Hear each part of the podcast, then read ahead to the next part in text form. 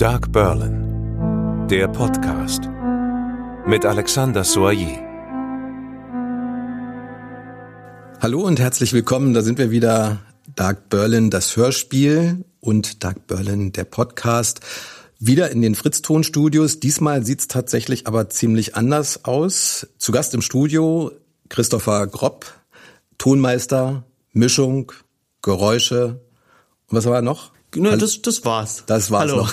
Hallo erstmal. Und das Studio sieht tatsächlich auch ganz, ganz anders aus. Normalerweise haben wir hier fein säuberlich aufgebaut und total ordentlich und extrem clean. Einfach nur vier Sessel, vier Mikrofone und unterhalten uns. Heute sieht das hier eher aus wie so eine Rumpelkammer. Kleiderständer, eine kleine Box mit Alkoholiker, Spirituosenflaschen, ähm, vor mir liegt äh, Matte, Filzboden, Sellerie liegt auch rum, Handschuhe. Deine Kaffeetasse, Christopher? Ja, die ist wirklich nur Kaffeetasse. Die ist wirklich mal. nur Kaffeetasse. Mikrofon aufgebaut in der Mitte. Es geht heute um den Ton, um das Herz des Hörspiels. Das ja. kann man nicht anders sagen. Beim Hörspiel gibt es natürlich eine Geschichte, es gibt Schauspieler, die ihre Texte aufsagen, aber um in diese Welt einzutauchen, um diese Welt herzustellen, um diese Soundkulissen zu kreieren und da keine Irritationen aufzubauen, kein Rausreißen aus dieser Geschichte herzustellen, weil irgendwas komisch wirkt, weil irgendwas falsch klingt. Ja, da braucht man Töne, da braucht man eine Mischung dieser Töne, da braucht man die richtige Atmosphäre, die richtige Audioatmosphäre. Und ich denke, wir hören, bevor wir noch genauer darauf eingehen, hören wir einfach mal in Dark Berlin das Hörspiel in so eine oder zwei Szenen kurz mal rein.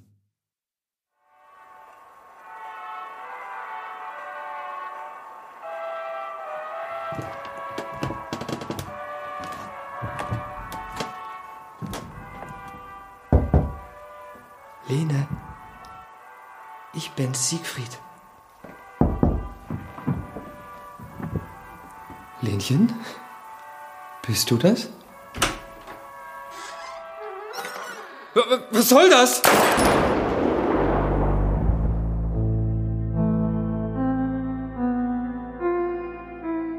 So ein Schuss im Dunkeln ja. gibt's auch. Es ist jetzt gar nicht so viel, was total auffällig als oh, da ist der Ton natürlich abgesehen von dem Schuss ähm, zu hören war, aber jede Sache ist einfach wichtig. Jeder Hall ist wichtig. Jedes leichte Knarzen ist wichtig, um eben genau so irgendeinen Effekt zu erzeugen, der eben dieser Geschichte folgt, diese Geschichte unterstützt, diese Geschichte miterzählt. Christopher, erzähl doch einfach mal vielleicht grundsätzlich was zu deinem Job. Genau, also du hast den Nagel ja schon ganz gut auf den Kopf getroffen. Jeder Ton ist wichtig und beim Hörspiel im Gegensatz zu einem Film haben wir einfach keine visuelle Komponente. Wir haben nichts, was wir dem Publikum direkt zeigen können. Ortswechsel, Schnee, all das kann nur durch Ton von uns erklärt oder dem, ja, dem Publikum nahegebracht werden. Und da ist es genauso, dass jetzt zum Beispiel der Schuss sehr auffällig war in der Szene, aber selbst das leichte Knarren der einzelnen Treppenstufen, die einzelnen Schritte auf den verschiedenen Untergründen, die Türen. Der Trick ist, dass man am Ende das gar nicht so als einzelne Geräusche wahrnimmt, sondern als Kulisse, als großes Ganzes, dass es alles zusammenpasst. Und im Endeffekt ja, gaukeln wir den Leuten ja eigentlich nur etwas vor, indem wir verschiedenste Sachen zusammensetzen und dadurch dann diese Illusionen erschaffen. Und eigentlich haben wir unseren Job immer gut erledigt, wenn genau das nämlich nicht auftritt, dass man sehr viele einzelne detaillierte Geräusche hört, sondern dass es alles schön miteinander verschwimmt und man sich darin ja fallen lassen kann oder in dieser Szene drin ist. Wenn es keiner merkt, dann ist es gelungen. Genau, wir operieren quasi komplett in den Hintergründen. Unsichtbar. Unsichtbar, genau. Und im Dunkeln oft in, auch. Nein, genau. nein, nicht im Dunkeln. Es ist ja, ja. doch beleuchtet. Aber äh, ich versuche es nochmal anders zu beschreiben. Also es, im Grunde wird eine Kulisse aufgebaut. Also du sagst, okay, es findet etwas draußen statt, es findet etwas drinnen statt, es findet etwas im Treppenhaus statt, es findet etwas in einem Büro statt. Und ja, du musst diese Kulisse mit Tönen zusammenstellen. Genau, wir müssen sie irgendwie zum Leben erwecken und erzeugen. Und da haben wir verschiedenste Mechanismen oder Herangehensweisen dafür. Es gibt natürlich jetzt äh, Aufnahmen, die man dann wirklich draußen oder an solchen Kulissen machen kann. Die kann man zum Teil selber machen Momentan zu Corona-Zeiten war das zum Teil sehr schwierig, an irgendwelchen speziellen Orten die Genehmigung zu haben, um da einfach mal aufzuschlagen. Da gibt es auch Möglichkeiten, sich das käuflich zu erwerben, diese Hintergrundkulissen. Aber meistens reicht das nicht, nur eine Kulisse dorthin zu bauen, sondern es sind dann die Kleinigkeiten wie zum Beispiel die speziellen Schuhe, die Schritte auf den Treppen in einem Treppenhaus zum Beispiel und auch der Hall im Treppenhaus. Das heißt, jede Kulisse, jeder Schauplatz setzt sich zum Teil aus 50 verschiedenen kleinen Spuren, die das große Ganze ergeben, zusammen. Und am Anfang ist es erstmal schwer, die Intention desjenigen, der das geschrieben hat und auch der Regie, die es umsetzen möchte, zu verstehen, wie stellen die sich die Szene vor. Und dann aber auch einen Kompromiss zu finden zu, wie wird das dann mit dem Publikum kommuniziert. Und ganz einfache Beispiele sind dann immer sehr stereotypische Geräusche. Also wenn ich zum Beispiel jemanden nach London versetzen möchte, dann bringt es mir sehr viel. Wenn ich den Big Ben höre. Richtig. Ja, das funktioniert doch das immer, oder? Funktioniert immer. äh, bei einer visuellen Komponente hätte man dann so Establishing Shots von Berlin, von der Warschauer Brücke oder so. Ah ja, wir sind in Berlin. Das müssen wir halt über den Ton regeln. Und ja. da muss man sich dann immer fragen, okay, was wird dem Publikum jetzt genau sagen, nur anhand des Klanges, aha, da sind wir. Und wenn man das erstmal verstanden hat. Was ist denn Berlin in den 1920er Jahren? Straßenbahn? Das ist sehr, eine sehr gute Frage. Es ist unheimlich kompliziert gewesen, das erstmal zu definieren, denn ich meine, wir sind jetzt 100 Jahre in der Vergangenheit. Und man hat gewisse Vorstellungen darüber, was gab es wohl schon und was gab es noch nicht an Technologie. Hören wir eine Straßenbahn auf der Straße, hören wir Kutschen, hören wir Autos. Und die 1920er müssen akustisch eine extrem äh, volle und abwechslungsreiche Zeit gewesen sein, weil es gab eigentlich alles schon. Also es hm. gab schon Straßenbahnen, es gab schon Züge. Bis zu den 30ern hat sich da auch viel getan in der Entwicklung. Und es gab Autos, es gab aber auch Kutschen, die rumfahren. Das heißt, es war ein sehr, ja, durchmischtes Klangbild. Und auch die, ich sag mal, wie sich die Leute auf der Straße verhalten haben und rumgelaufen sind, war wahrscheinlich anders als heute, als man es erwartet.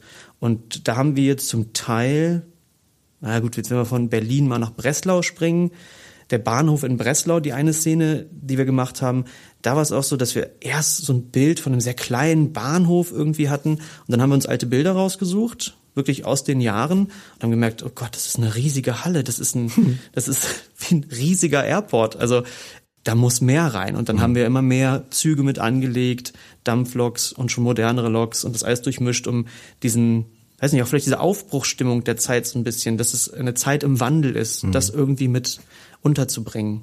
Ich finde es ein ganz spannendes Thema, gerade auch wenn man diesen ganzen Aspekt, diese ganze Tongestaltung von einem Hörspiel, Tongestaltung von einer Geschichte im Grunde sich anschaut. Dieser Aspekt, ja, was stellst du dir vor, was stellst du dir nicht vor? Das kann ja auch ganz schnell in die falsche Richtung führen. Nämlich, wenn, nehmen wir jetzt beispielsweise Breslau den Bahnhof und wenn jeder denkt, naja, das ist ja eine kleine Stadt irgendwie, äh, und dann fährst du da, weiß ich was für Superzüge auf. ja, genau. Und dann denkst du, äh, das irritiert dich. Also du musst schon auch immer die Erwartungen im Kopf haben.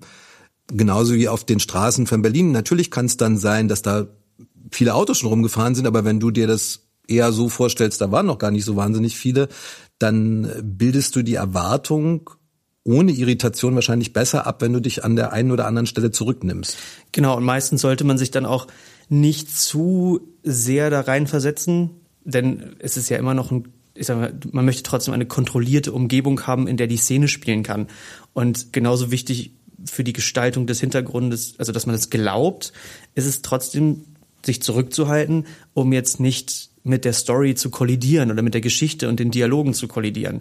Denn äh, wenn ich jetzt zum Beispiel, wenn jemand darüber redet, dass die Szene spielt an einer Straße und da würden jetzt andauernd Kutschen vorbeifahren oder Autos ja. und hupen und man versteht nicht mehr, was die Leute reden, dann wäre es eher kontraproduktiv für ja. das Ganze. Und das haben wir aber auch gemerkt, es ist immer ein Prozess. Das heißt, äh, der Breslauer Bahnhof war zuerst zu klein und zu kuschelig irgendwie, dann wurde er zu massiv in der nächsten Variante mit zu viel Zügen und zu viel Personen, die rumgefahren sind.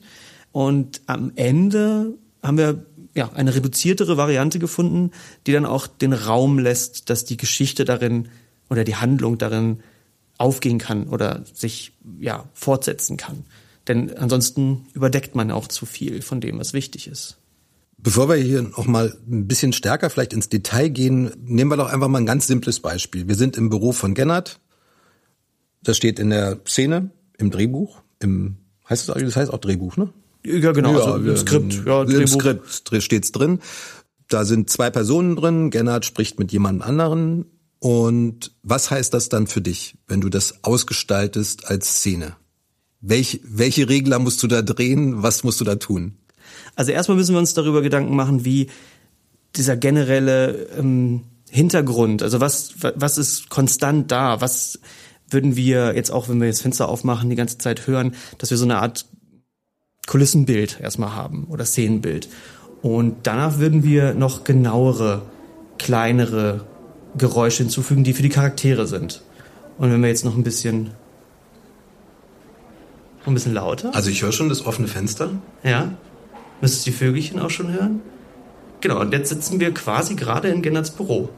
Haben den Hall von Gennerts Büro, haben die Kulisse und jetzt müsste im Prinzip, ist erstmal alles gesetzt, was wir für die Szene brauchen, dass die, dass die Handlung stattfinden kann.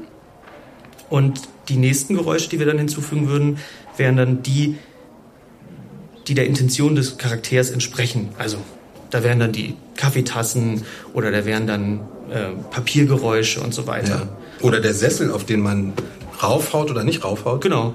Also manchmal ist es auch ganz schön. Wir hatten äh, äh, Detlef Bierstedt, dem Sprecher von Gennard, ähm, am Anfang um ihn kennenzulernen, da hatte ich dann immer die Geräusche mit der Teetasse oder so, wenn er mal Tee getrunken hat, gemacht. Und als er dann in der Rolle war, habe ich ihm die Teetasse auch einfach mit beim Recording hingestellt. Und dann hatten, hatten die oder viele der Schauspieler zum Teil ihre Geräusche einfach selber mitgemacht. Was natürlich noch organischer klang. Ja. Aber ja, jetzt sitzen Ja, so einfach kann es gehen. So einfach kann es gehen. Jetzt sitzen wir in Gennards Büro. Könnten wir jetzt auch noch rausgehen? Woanders hin? Ja, könnten wir jetzt auf die Straßen beispielsweise gehen? Ja, wir ich probiere jetzt einfach mal alles aus hier. Ja, ja, klar. Also können wir machen. Ähm, Für mich voll die Zeitreise. Ja.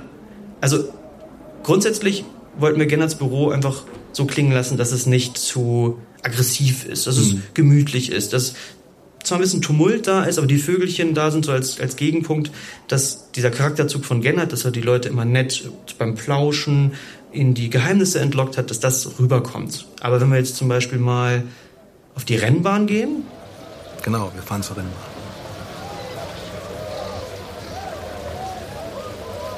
Ja, das ist auf jeden Fall schon mal Menschen im Hintergrund. Genau, also Menschen. Das, es regnet ein bisschen. Ja. Also wir stehen eigentlich gerade unter, unter einer Überdachung. Im Hintergrund ja. regnet es.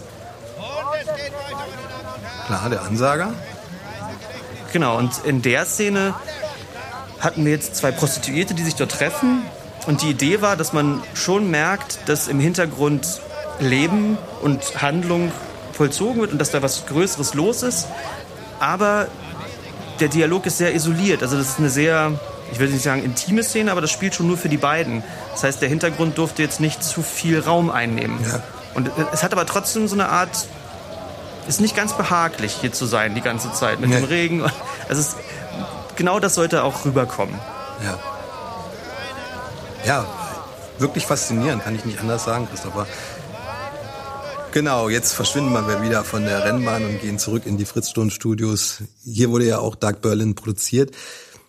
Du hast noch ein paar andere Beispiele mitgebracht. Vor mir sehe ich so Karabinerhaken, Seil, ein schwarzes Tuch, eine Matte, Filzmatte darunter, Handschuhe. Ja. Und wir haben vorher natürlich schon drüber gesprochen. Ein Beispiel, es kommt ja auch mal ein Hund vor. Genau. So, den Hund kann man jetzt ganz schlecht ins Studio mitnehmen. Ist natürlich eigentlich ganz einfach zu sagen, ja, da ist ein Hund, hört sich einfach an, aber der macht nicht immer das, was er soll. Der ist auch nicht immer, klingt auch nicht immer wie ein Hund. Wenn er es in echt machen würde, dazu kommen wir übrigens auch nochmal später, echt ist nicht immer gleich echt. Genau, echt ist äh, nicht echt. So, also Bellen, das gibt's zu kaufen, das kann man tatsächlich aufnehmen oder sogar nachahmen, aber die Bewegungen des Hunds das könnte man doch vielleicht mal hier im Studio herstellen. Das können wir gerne mal probieren. Also, um noch mal kurz darauf einzugehen, auf die Geschichte dahinter. Wir waren ja kurz vorhin bei, was stellt sich der Regisseur, der Autor vor? Und wenn man dann, natürlich am Anfang hat man noch keine Ideen, man geht am Skript entlang. Und wenn man dann vorher nicht gebrieft wird und dann auf Seite 20 ankommt und auf einmal ein Hund erwähnt wird, der auftaucht und man sich denkt, okay. Dann klingt das ganz einfach erstmal. Ja, ja. Ist halt einfach ein Hund und der springt einen der Verdächtigen in dem Fall an. Genau. Ne? Das ist dieser und Fall. Geschrieben auf der Schreibmaschine geht das wunderbar. Man tippt die vier Buchstaben und der Hund ist da. Aber den jetzt klanggestalterisch zum Leben zu erwecken, das war dann doch für uns äh, erstmal eine kleine Aufgabe und erstmal zu verstehen, welche äh, Geräusche gehören denn jetzt dazu, um oder was hört man von dem Hund und was ist wichtig? Also was ist real, was ist nicht real? Und da haben wir gemerkt, wir hatten dann typische Bellen angelegt und haben wir gemerkt, naja, aber also der Hund an sich, wenn er von einem Hundeführer geführt wird, ist halt nicht nur der Hund, der klingt, sondern da sind noch Ketten dabei, da sind also das Das Halsband. das Halsband, der, die Leine und so weiter. Und jetzt darf ich mich noch nicht wegdrehen. Ja. Dafür haben wir dieses kleine Hundekörperchen hier vorne Ja. vor uns mal gestaltet. Das ist einfach nur ein bisschen Ballast, ein bisschen Masse mit Tüchern und da dran ist dann ein Halsband festgemacht und die Leine. Das braucht eine Körperlichkeit, die muss auch rüberkommen tatsächlich. genau, sonst klingt das einfach nur hohl. Also, es- Also wenn man jetzt auch nur mit der mit dem Band rasseln würde und mit der Kette, dann es ergibt nicht das Gleiche. Genau, Auch die Kette bewegt sich an einem Hund anders als wenn man sie einfach nur so bewegt. genau, da ist noch der, der Hals dazwischen. Genau. Und das können wir ja mal kurz ausprobieren. Ich bleib sitzen und du kannst dich bewegen. Genau, ich habe jetzt noch ein äh, Ansteckermikro. ich mich bewegt sich jetzt tatsächlich gerade in die Mitte des Raumes. Es ist ein Mikrofon in der Mitte des Raumes über diesem schwarzen Tuchkörper, daneben eben ein Karabiner und ein Seil. Genau, und es ist einfach, oh, das liegt noch so ein bisschen am Mikrofon, das müssen wir mal wegnehmen. Aber ja, äh, im Prinzip genau das, was du gesagt hast, war auch dann unser Werdegang. Erstmal rumprobieren. Halsband. Wo kriegen wir jetzt ein Halsband her? Dann haben wir ein Lederhalsband genommen. Das klang aber noch nicht gut. Also haben wir einfach hier eine Kette, einfach eine richtige Metallkette. Dazu dann aber eine typische Lederleine und da ist noch ein, sind noch zwei Vorhängeschlösser dran, damit sie dann halt auch noch ein bisschen was beschweren. Und schon klang das Ganze viel hundiger. Wuff. wuff, wuff, genau. Und Also haben wir es nicht gemacht. Nee, Ja. nee, genau. Nee, so haben wir es genau. So haben nicht gemacht. Genau. Das zweite Problem, was wir dann hatten, okay, wir hatten jetzt einen Hund, der bellen kann. Wie gesagt, diese, das Gebellte waren Schäferhund-Aufnahmen, die wir gekauft haben. Jetzt hatte der auch eine Kette und man konnte ihn führen, aber er bewegte sich nicht so wirklich. Und Christopher verwandelt sich jetzt gerade so ein bisschen in einen deutschen Schäferhund und zieht sich schwarze Tatzen an. Genau. Eigentlich kann man das ganz leicht selber machen. Das sind einfach nur Arbeitshandschuhe, am besten mit so ein bisschen Polsterung in der Mitte. Und ich habe jetzt eine Mischung aus aufgeklebten Fake-Nägeln. Ja, genau, der, hier. Wir sind im Nagelstudio. Genau, im Nagelstudio. Aber auf der falschen Seite. Auf der Innenseite auf der, nämlich. genau, auf der Innenseite und für gewisse Sachen eine Büroklammer noch an der Seite. Damit kann man besser kratzen.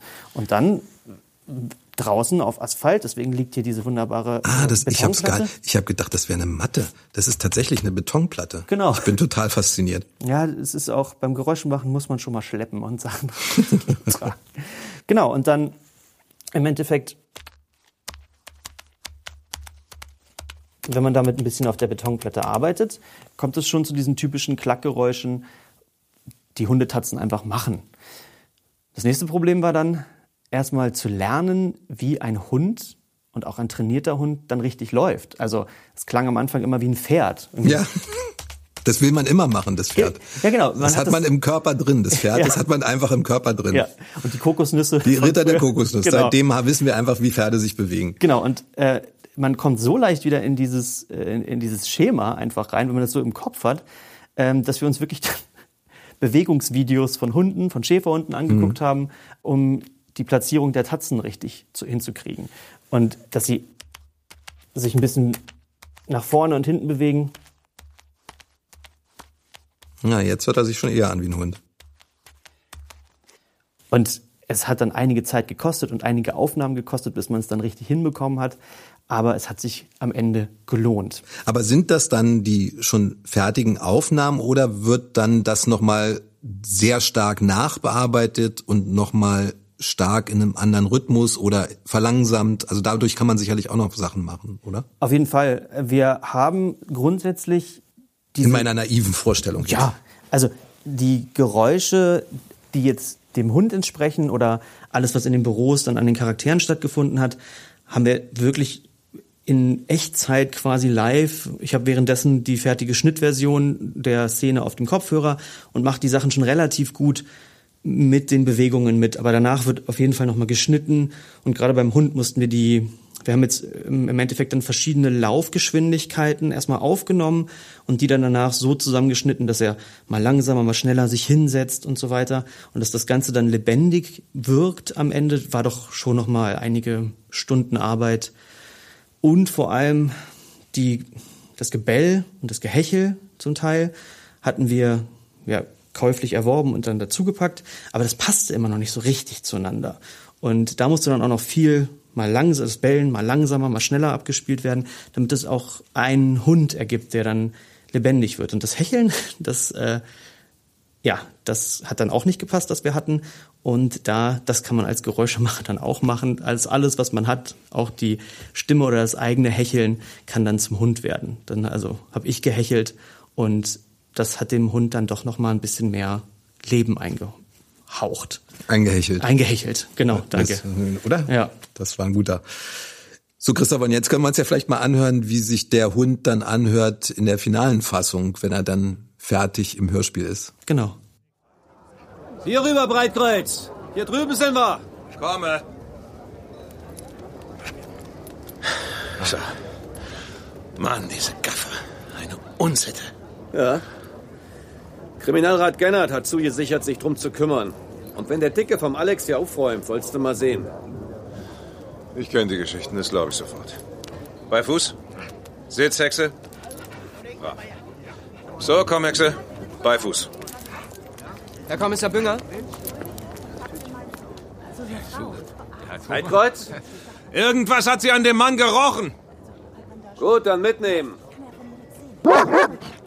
Hexe. Darf ich fragen, wer Sie sind? Das geht Sie einen feuchten Kehricht an. Nehmen Sie mal lieber das Fieder vor mir weg.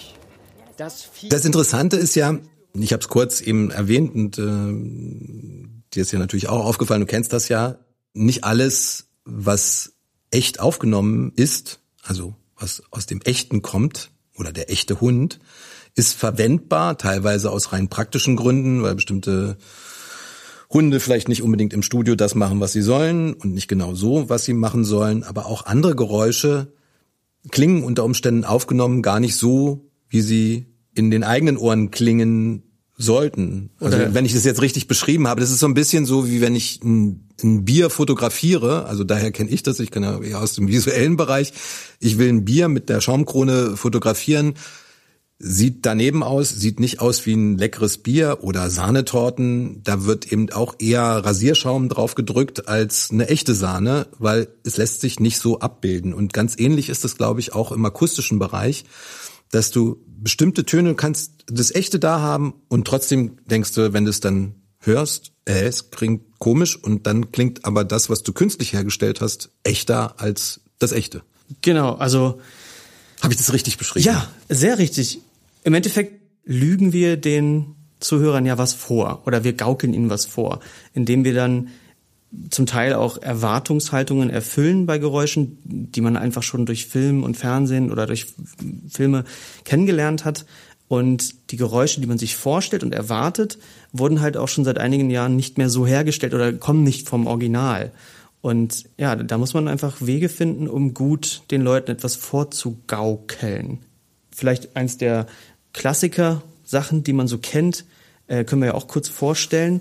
Ich, ich mach's einfach mal und Mach's ihr mal. könnt mal hören, was, was ihr glaubt, was das ist. Genau, wir machen jetzt raten, ratet den Ton.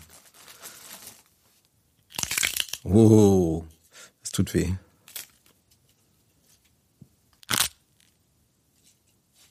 Also die meisten von euch werden jetzt wahrscheinlich was Wehtundes oder eine Assoziation gehabt haben mit irgendetwas, was zerbricht oder ein typischer Knochenbruch oder so.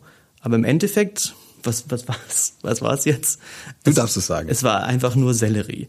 Etwas gekühlt und ist seit, seit Jahren eigentlich das Standardmittel, um Knochenbrüche aller Art klanglich darzustellen. Weil man möchte ja nicht immer seinen Schauspielern die Knochen live brechen. Und da gibt es ganz viele Beispiele für, was man äh, selbst mit Haushaltsgegenständen einfach an, an Tönen erzeugen kann, die im Endeffekt nicht das sind, was sie zu sein scheinen. Hm. Gibt es eigentlich so, ja, wie so, ein, so eine Regelschublade für Tontechniker, Tonmeister und Geräuschemacher, dass man sagt, ja, also und damit könnt ihr dies, so ein Handbuch, ich weiß es nicht. Es gibt, ja, also, oder gibt es so eine Kommune, so eine Facebook-Gruppe oder äh. Na, es gibt schon Leute, die sich austauschen oder man, man lernt dann immer von, von seinen Vorbildern oder man lernt dann von der letzten Generation, die was gemacht hat. Und das hat sich, muss man sagen, in den letzten Jahren doch sehr ge geöffnet, dass die Leute mehr preisgeben. Aber eigentlich waren das immer Staatsgeheimnisse. Also ah. jedes Studio, jeder Geräuschemacher hatte halt seine ich sag mal, oder was du hier siehst, sein, seine Sample Library dabei und wusste halt, okay, so kann ich dieses Geräusch machen mit diesem Gerät.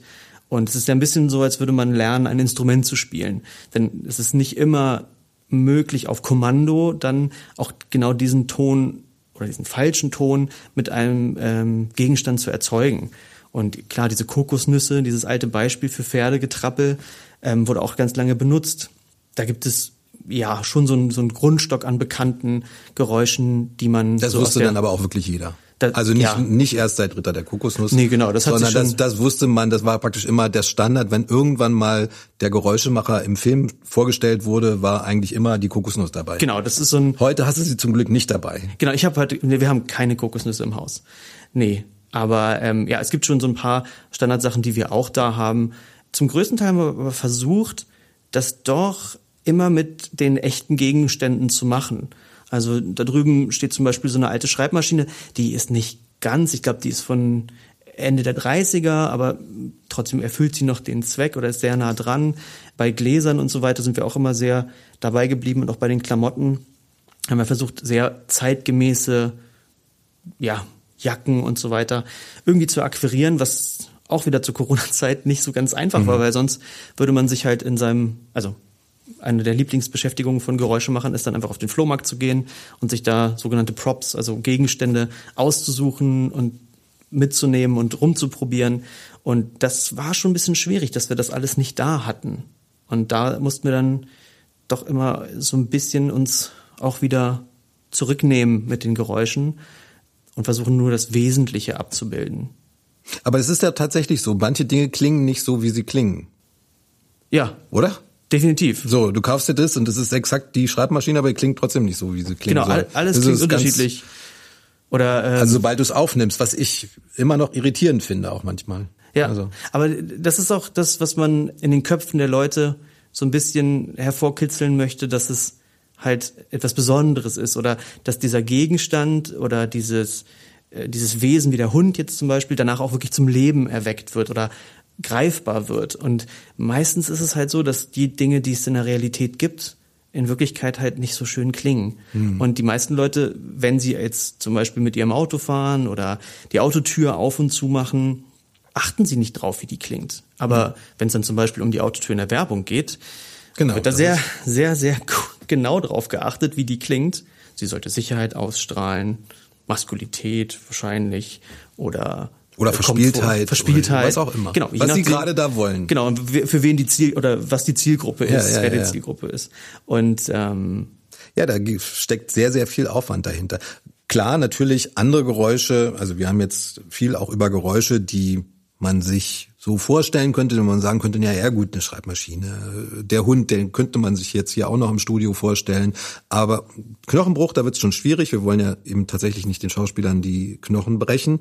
Und wir wollen auch keinen Körper durch den Raum schleudern oder einen Kopf einschlagen. Ich glaube, das ist beides alles äh, vorgekommen. Ich weiß gar nicht, mit dem Kopf einschlagen bin ich mir gar nicht so sicher, aber ein schwerer Körper war in der, ja, in aber der ersten Folge. Ne? Wie, der ist hier rumgeflogen. Der ist hier rumgeflogen. Ja. Wie wurde das denn gemacht? Also da drüben steht jetzt so eine, so eine alte braune Ledertasche, die dann einfach mit Kohlköpfen gefüllt wurde und noch ein bisschen mit Klamotten, damit dann halt möglichst viele Facetten dabei sind. Also das war auch wieder, man hat beim Probieren gelernt, was wichtig ist und was man braucht es, die hat halt einen Reißverschluss, es gab keinen Reißverschluss, also hat man den Reißverschluss abgeklebt.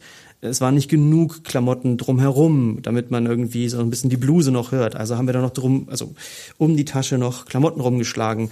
Und da hatten wir einen, ich glaube, Weißkohl und einen Rotkohlkopf da drin. Und das ist dann hier einmal auf den Boden, dann gegen ein äh, Stück Holz, das wir aufgebaut hatten, geflogen.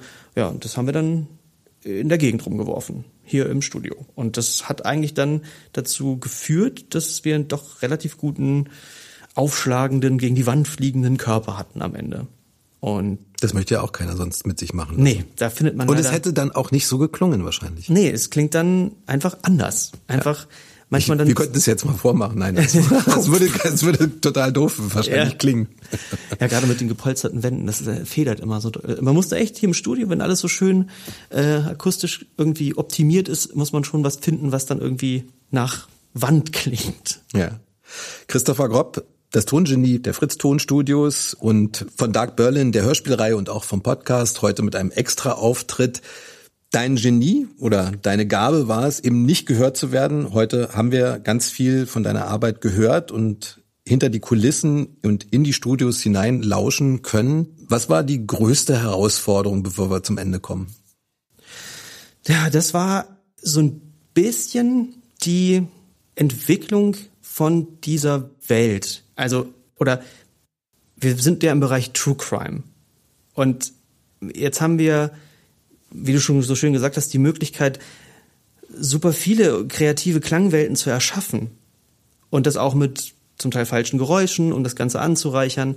Aber dieser Faktor mit dem, es soll echt wirken, es soll wie ein True Crime sich anfühlendes, echtes Leben wir wollen, diese, wir wollen genau. diese Welt hören, spüren. Wir wollen sie spüren und dürfen genau. es aber nur übers Hören. Genau, und wir wollen jetzt auch nicht zu viel, wir wollen jetzt keine Raumschiffe, die uns äh, irgendwie um die Ohren sausen oder große Shootouts, wo die Leute sich irgendwie über den Haufen ballern oder so, sondern wir wollten ja nur diese Welt der Kommissare, der Polizei und dieser Einzelschicksale gerade im Bereich Vernehmung und wie die miteinander kommunizieren und dass die Polizeiarbeit eigentlich auch so aussieht und nicht immer Action geladen ist. Mhm. Und diese Welten zu, zu erfinden, klanglich und so umzusetzen, dass sie weder störend sind, noch zu wenig da sind, um diese Illusion zu erschaffen und uns doch immer wieder so ein bisschen erden dabei und dass es nicht zu sehr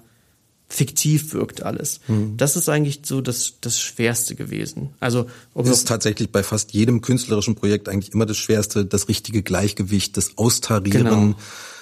Ist das zu viel? Ist es zu wenig? Ist es echt? Ist es deutlich genug? Immer wieder das. Genau. Christopher Gropp, vielen, vielen Dank für das schöne Gespräch und das Anregende und die vielen schönen Geräusche, die du mitgebracht hast. Bitte, bitte. Das war der Podcast Dark Berlin Studio verabschiedet sich Alexander Soyer. Am einfachsten und schnellsten können Sie unsere Hörspielreihe unter fritztonverlag.berlin erwerben. Fritzton